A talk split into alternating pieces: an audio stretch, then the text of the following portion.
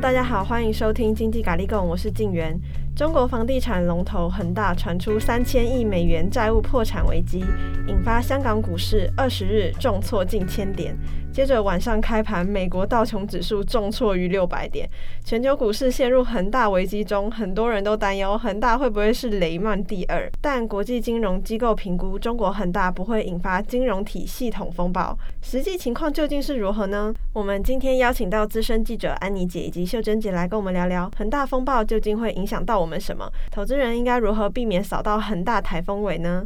欢迎安妮姐姐、秀珍姐，大家好，大家好。先来讲一下这个，就是恒大为什么这件事举足轻重？你看港股也受它影响，然后美股也受它影响，感觉很多地方股市都因它受到影响。然后也有人去把它对比成，它很像是二零零八年的这个雷曼兄弟事件。嗯、那我们先来看一下哈，到底这一家企业它是做什么的？那为什么它跟这么多资本市场会形成这么大的冲击哦？就是恒大，它其实是一家房。地产公司，那房地产公司是它的本业，那它本业集团底下呢，它还有好多好多的这个公司，而且它底下还不乏有其他的是上市公司，比如说像恒大汽车，因为做房地产嘛，也会有这个物业，有恒大物业，然后呢，还有哎，网络也做了恒腾网络，而且呢，它还有一家是东北的这个最大的这个。银行叫做这个圣经银行，嗯，那就是你就可以想想象说，这个恒大集团是盘根错错节，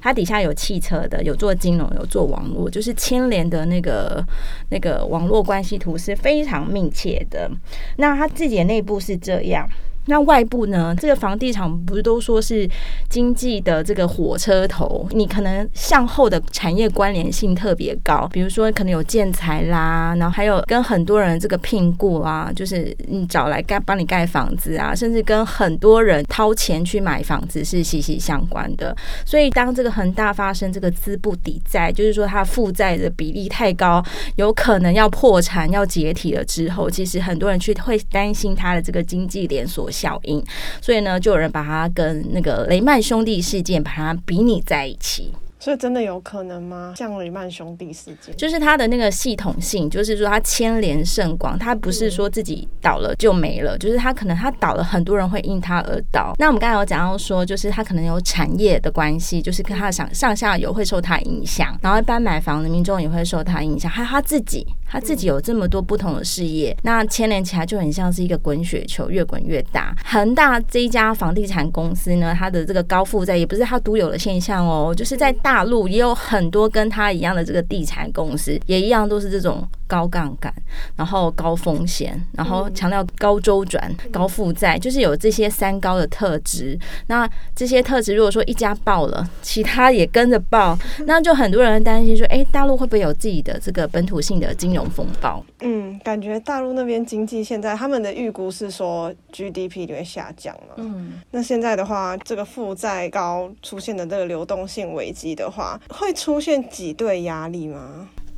呃，其实啊，就是我们可能可以先来看一下，就是说，就是这个恒大它这次的这个资不抵债，它到底欠了多少钱？嗯、那为什么这一家公司到底是大到一个什么样的状况？好，它的资本额是两兆三千八百亿人民币，嗯、我赶快换算，好可怕，是一个好好惊人的 天文数字。但是它的债务比例是多少呢？八十一趴，就是说，它虽虽然说表面数字非常风光，是一个很庞大的集团，但是你去算，诶、它其实有八成都是负债。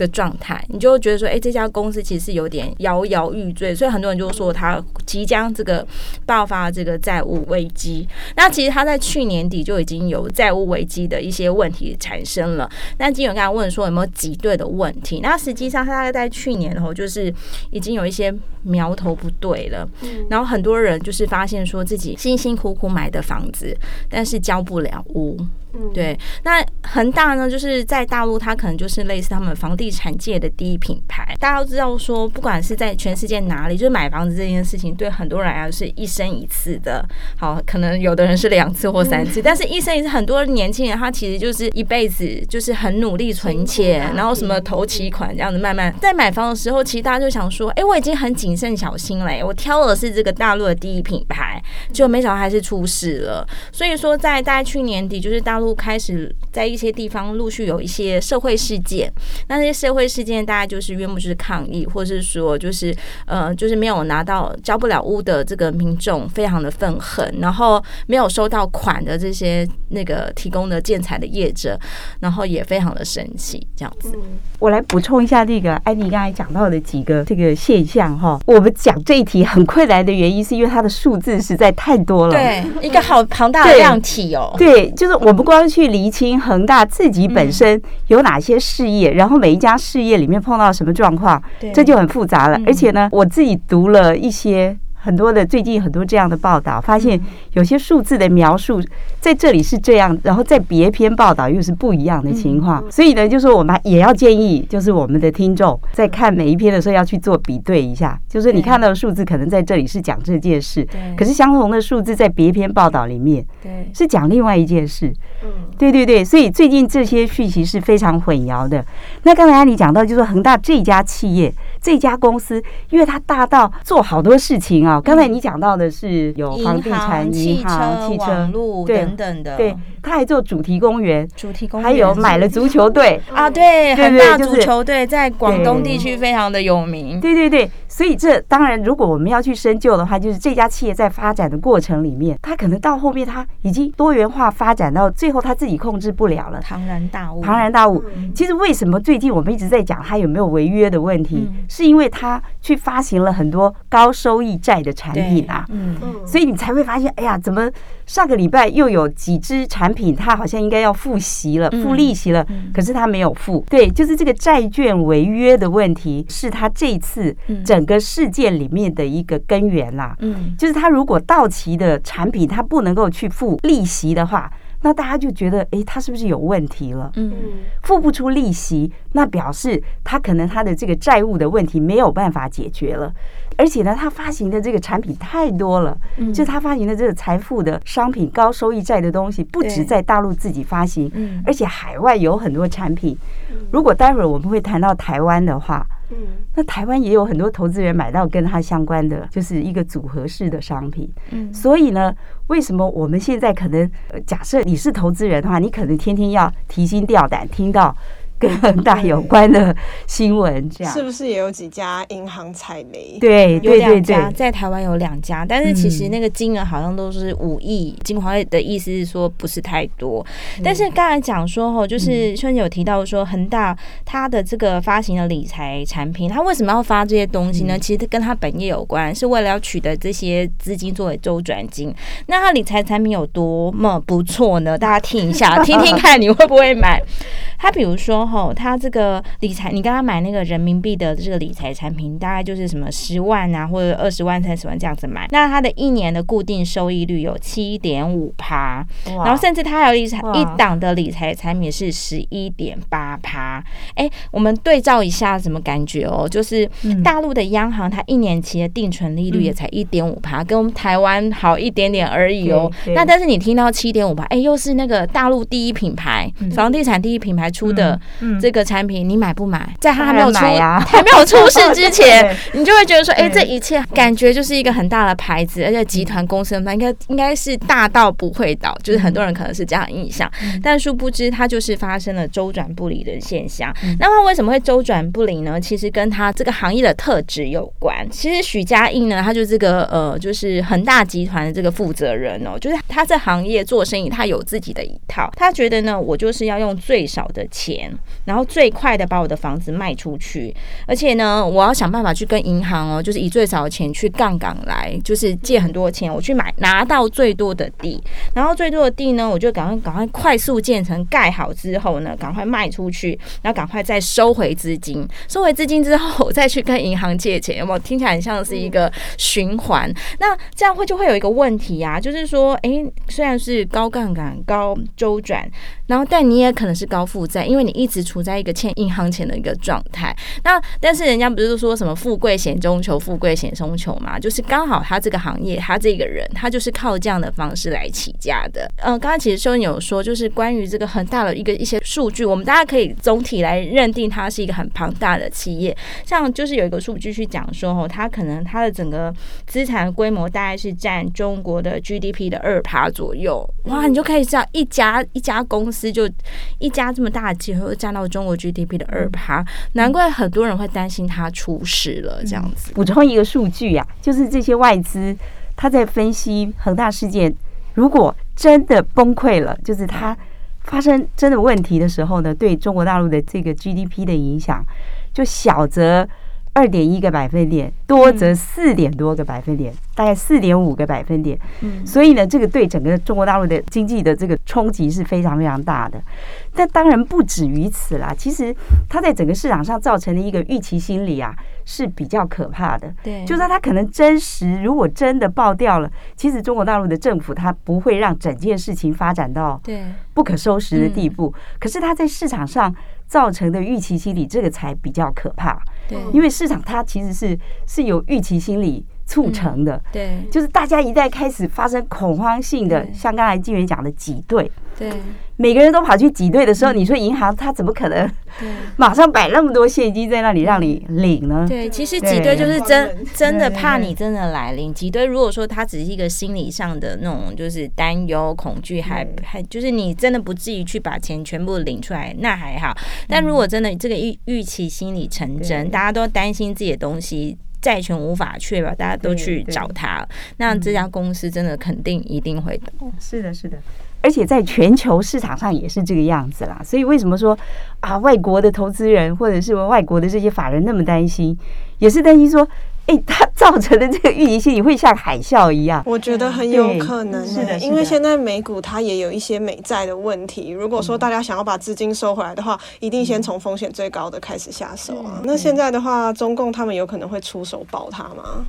其实我觉得好像还没快，可能也许快要到了那个决定的关键时刻。但是以目前的迹象，因为这个问题就是最近大家都讨论很多，因为我们看恒大就是一个貌似大到不能倒的企业，你看一倒那么多的关联企业，然后那么多的这个行业都会跟它有关，会受它影响，GDP 占 GDP 的比重有那么高。但是我觉得大陆的现在的态度非常的这个吊诡。今天录音的时间是。是十月五号到今天来看，因为昨天那个恒大在香港是停牌的。那停牌的原因，可能有人说，哎，他可能要出售部分资产，然后来变现。那以实质到十月五号，其实你看不出来官方有有要大力去救他的这个迹象。对，然后这就觉得很很有趣哦，这么大的公司，居然这个嗯，好像大陆官方没有要去救。但是你如果你再对照一下之前所发生的事情。比如说蚂蚁金服也是很大，滴滴塔地也是很大，美团也是很大。可是你看大陆在整肃这些科技巨擘的时候没有手软，所以你就在想说，哎，这会不会这一切的这个巨擘？不论是是房地产巨波还是科技巨波，这一连串的大公司所遭遇的问题，就是大陆的官方采信的方式，好像我没有一定要救你，而且必要的时候我我还要再整你一下，让你能够更符合我这个产业发展所需，这样子。嗯，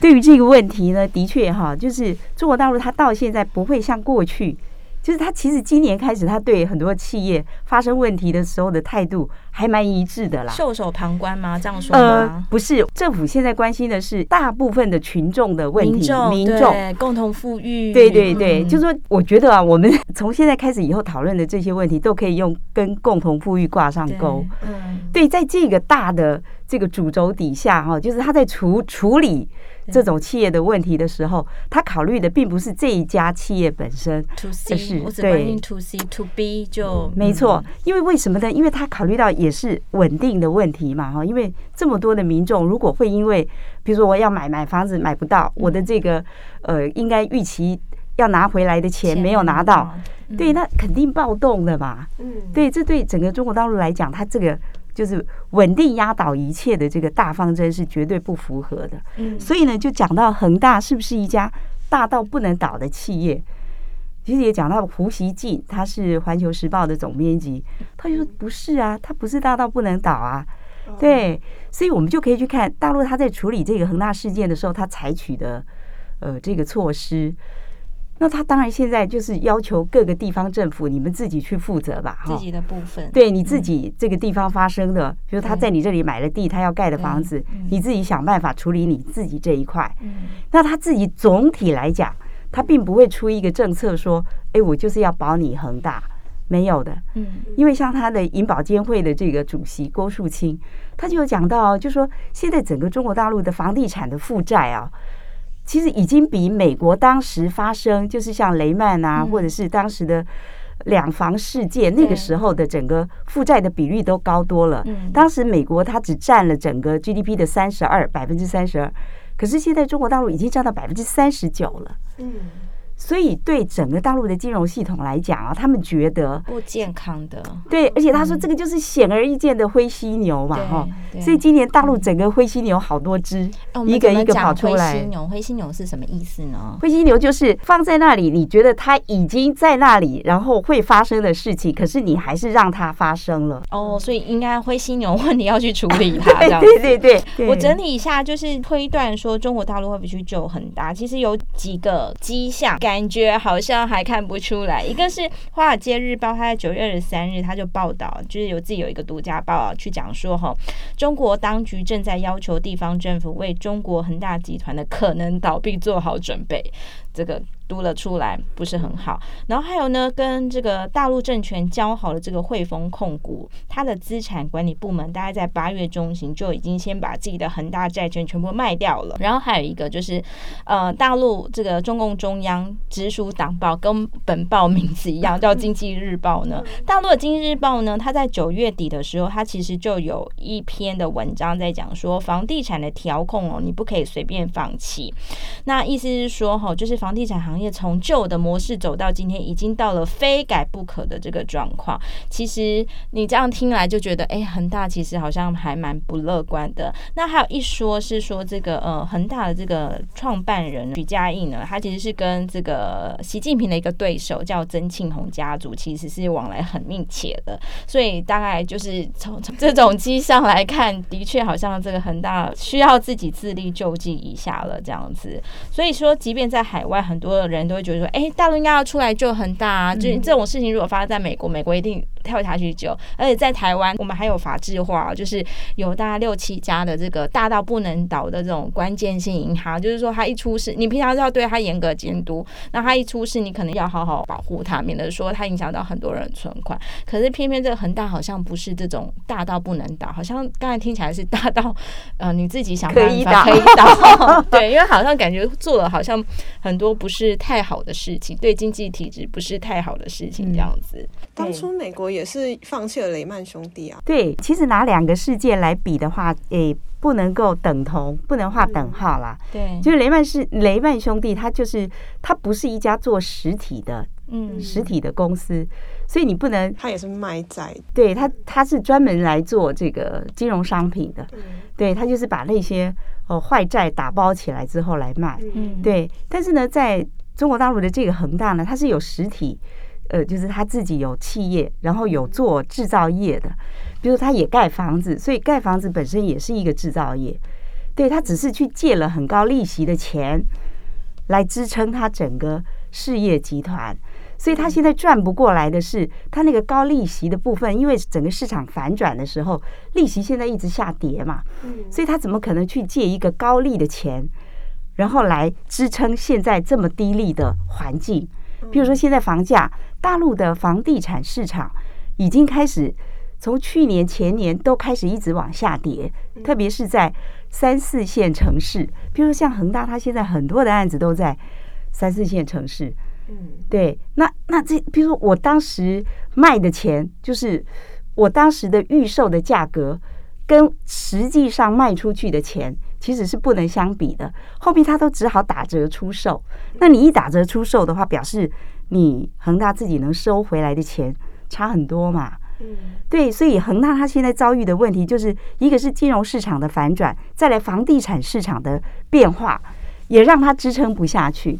因为习近平从二零一六年就开始讲说，大陆的这个房子是用来住的，不是用来炒的。对，对，所以他们就开始去控制一个控制房地房地产的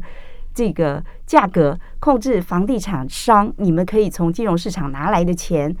的这个整个去借钱的这个条件都受到很严格的限制。那它有限制海外投资房产吗？因为到去年开始还是前年开始，他们对于大陆这些大的企业，把国家的钱、把银行的钱搬去海外投资，当然就开始大幅的限制啦。嗯，所以我们会看到另外的房地产商，像王王健林，嗯，对，他也是大陆的首富哈，做过首富。对，他在海外买了一堆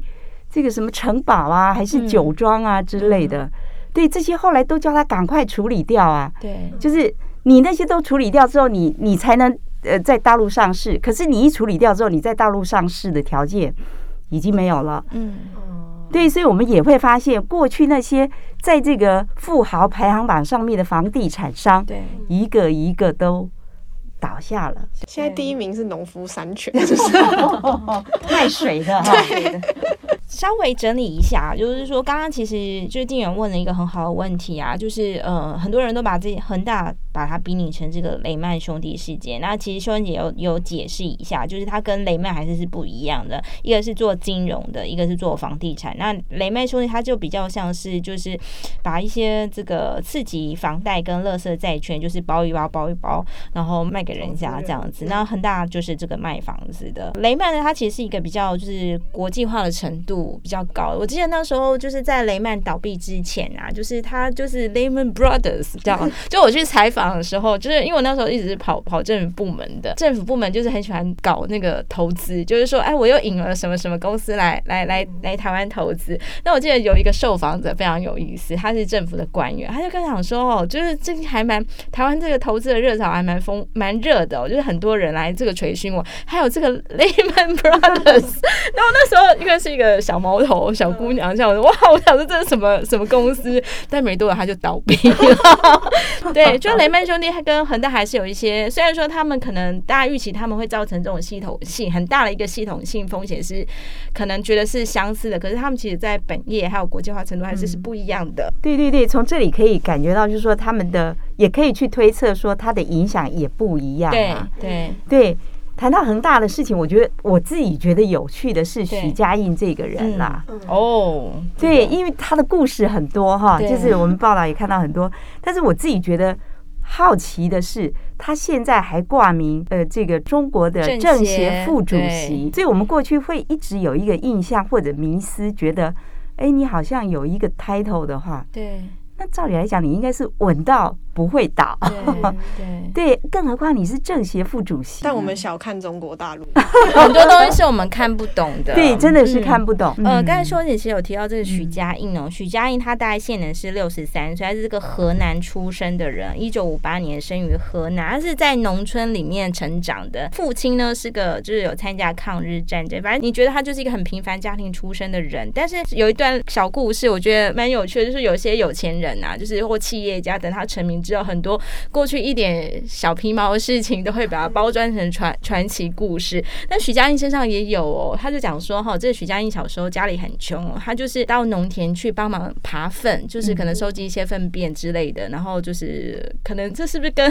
要种田有关之类？好，我不是很清楚。但是呢，在这里又讲说，他其实是一个很刻苦勤俭的人。他呢去上学的时候呢，他其实哈就是家里也没有什么钱，然后只能带馒头或者什么地瓜去，但是他。带的馒头跟地瓜常常是发霉了，可能农村很 真的很很很穷这样子，但是他就觉得说他很爱惜物力哦，他觉得说哎。欸这馒头还是可以吃，所以他就把那个 霉酸酸的 益生菌嘛，千万千万不要尝试。好，他就把那些霉菌洗一洗，把它洗掉之后就吃了这样子。哇，如果他今天还是一个伟大的企业家，你听到这小时候的故事，你就会觉得说，哎，这可以勉励激激励我们什么这样子。好，这是他小时候的经历哦。那他其实在一个就是长大的过程，我猜想他应该也蛮会念书的，因为他是大陆恢对大陆恢复高考之后，他是考上。好像是武汉大学钢铁学院，对，他现在就是武汉大学。对，就是觉得说，哎，那应该也是蛮会念书的。然后他在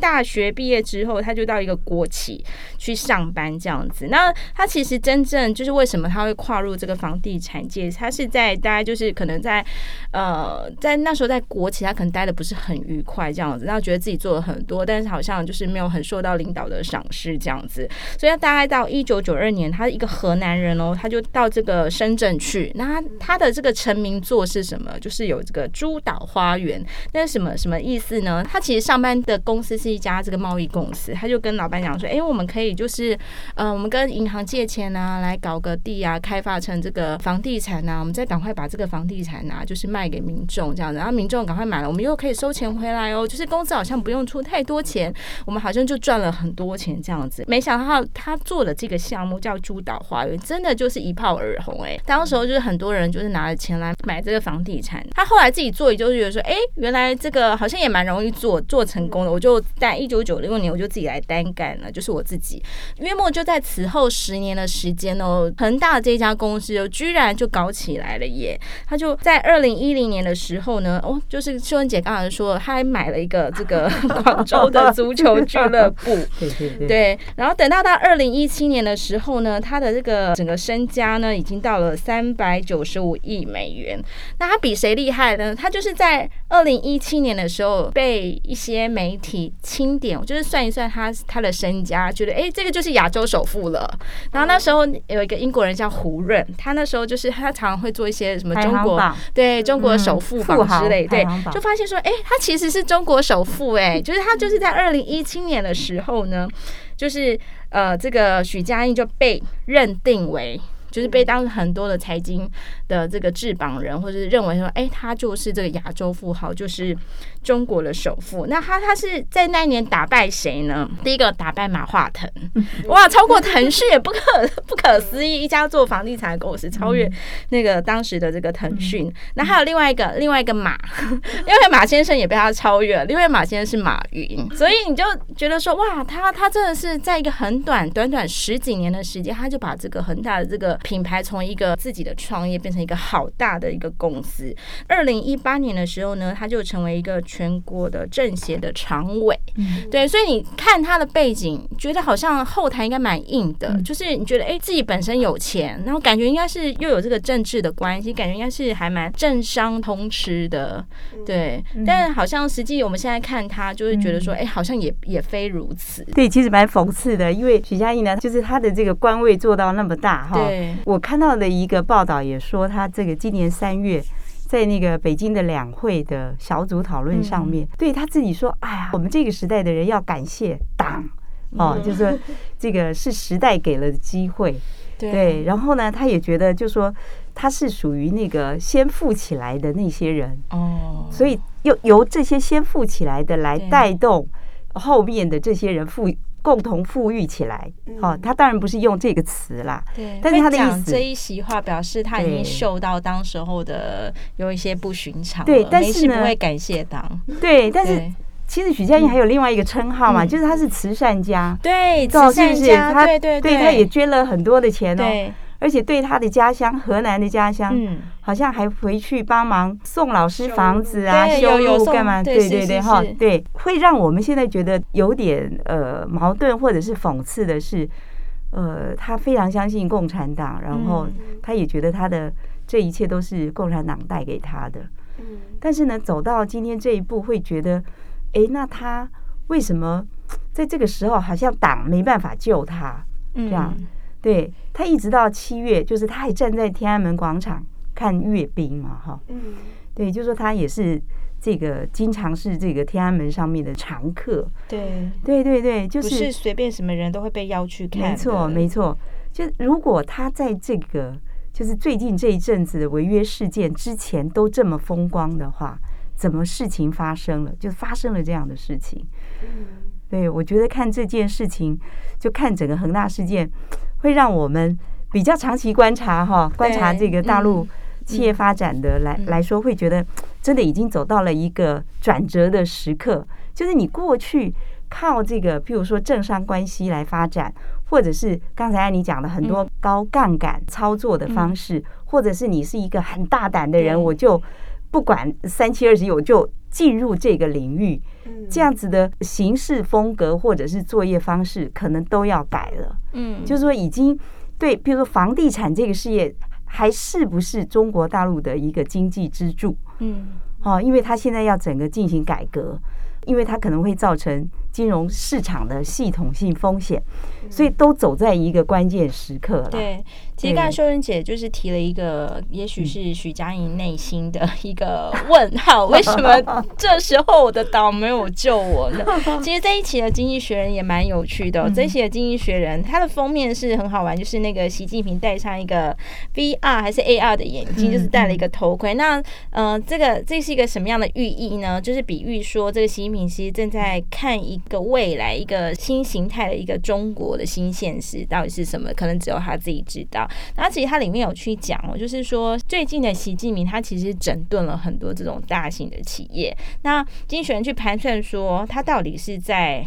在意什么，care 什么，或者说就是秀真姐刚才其实有说，其实现在习近平可能话术上讲的就是共同富裕，他在意的可能是千千万万个小民的生活、吃饭穿衣的问题。当然，经济学人向来就是一个比较乌鸦派，他不当然不会说，哎、欸，这个很好这样子。他当然讲的是说，吼，其实习近平他正在穿上毛泽东的外衣，因为他们就是这么强调，就是要有民众群众作为基础的。那习近平这时候心里在想。讲什么呢？他现在的所有动作呢，其实都是在为明年的共产党第二十次的党代表大会，也就是他的第三个任期，在做准备。所以在现在这个基础上呢，就是他要讲的都是一些，就是呃，他如何苦民所苦，如何这样继承毛的正统之类的。所以除了这件事以外的很多事情，也许就就不是他太去在意跟注意的。这个是一个，还有一个是美中，美中的这种争斗，当然也是一。一直放在习近平心里的。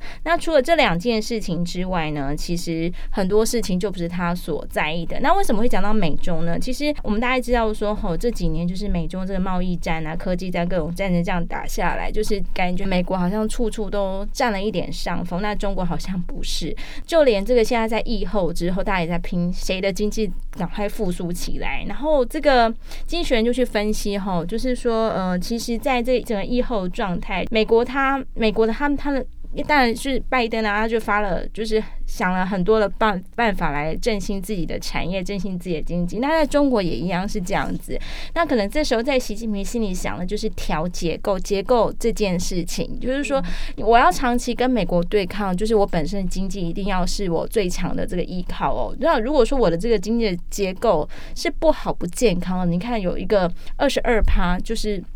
二十二趴的这个 GDP 占比是来自房地产，那房地产又是这么的高风险、高负债，那不是我对我的经济来讲是很不妙的一件事情吗？所以也许说，这个经济学人就推测说，哦，在此刻习近平心中啊，就是唯此两件大事，剩下的这个只要不是这个跟我的小民有关、跟我的经济结构有关，就表示你可能就。不是我需要特别太去在意，而特别你又站在我的反面，我整你好像也只是刚好而已。现在这样看起来哈，诶，应该是啊，大方向啦。我们譬如说我们现在看到的，从已经揭露的讯息来看的话，他应该会先，比如说他有海外的债嘛哈，他有大陆自己本身，他会先解决海外的债的部分。嗯，那海外债的部分占比应该是比较小的。嗯，那再来他自己大陆国内的部分呢？现在很可能就是让这些，比如说他负债，就是你手上有恒大产品的人，你先去，就是他能够把他的房子拿出来作为补偿，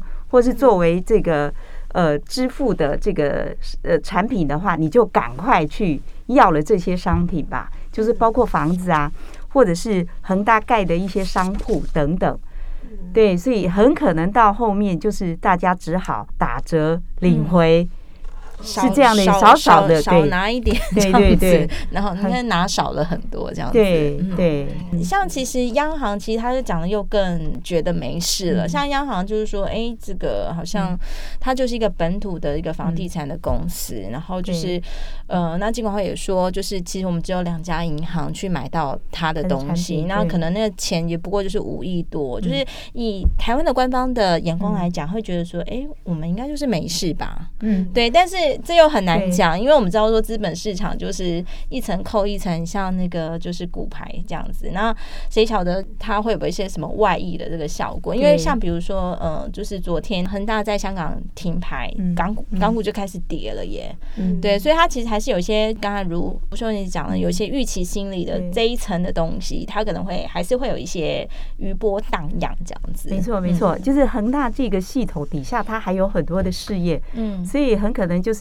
赶快打包卖掉，卖掉，然后还钱。嗯，最近好像也开始有传出有一些买家，对，买家出现了，就是说可能也许就是一个很大的。恒大集团可能不复建了吧？嗯、但是他可能当中有很多资产被其他的买家给买走的。那我想就是这样子分拆买走，对大陆心理气球那种稳定，好像其实也还蛮呼应的。然后我刚才讲到就是台湾的部分嘛，哈、嗯，安妮说到这个，对，我看到一个讯息也是，就是说台湾自己的金融业也开始可能。本来就已经降低了对大陆铺险的程度，就是铺险的意思就是，对我借钱给他，就是我我买了很多大陆的债，或者是我提供贷款给大陆的企业，但是可能因为恒恒大事件之后，他会把这个比重再降到低一点，对，又更降低了。对，其实今年以来，其实就是。台湾对大陆的那个铺险其实是一路的降低，大概主要就是因为两岸关系不是不是太好，然后加上我们国门又是比较封闭的状态，然后其实这个数据本来就是下降，所以可能也许这个是官方认为就是诶恒大如果出事或它倒闭或什么的，跟我不太会有太大关系的一个原因之一。哦，刚好就直接避过，对，刚好暂时看起来是这样。感谢大家的收听，如果有任何问题以及建议，或想跟我们聊聊，请不要客气，来信告知我们。喜欢我们的话，不要忘了到 Apple Podcast 帮我们留言评分五颗星。那我们下集再见喽，拜拜。